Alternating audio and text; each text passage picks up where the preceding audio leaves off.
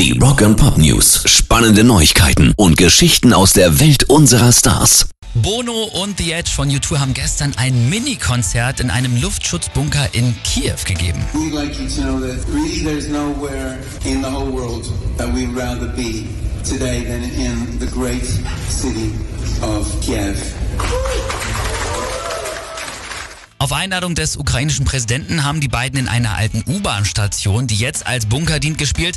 Da waren dann einige Fenster, aber auch Soldaten und Bono und Edge haben auch nochmal sehr deutlich ihre Solidarität mit der Ukraine bekundet. Rock and Pop News. Keith Richards hat jetzt erzählt, dass die Rolling Stones sich nach dem Tod von Charlie Watts beinahe getrennt hätten. Nur weil Steve Jordan direkt in der Lage war zu übernehmen, sind die Stones da durchgekommen, sagt er.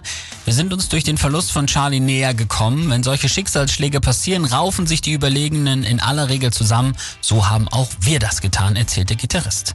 Rock and Pop News. Glenn Danzig ist aktuell auf US-Tour.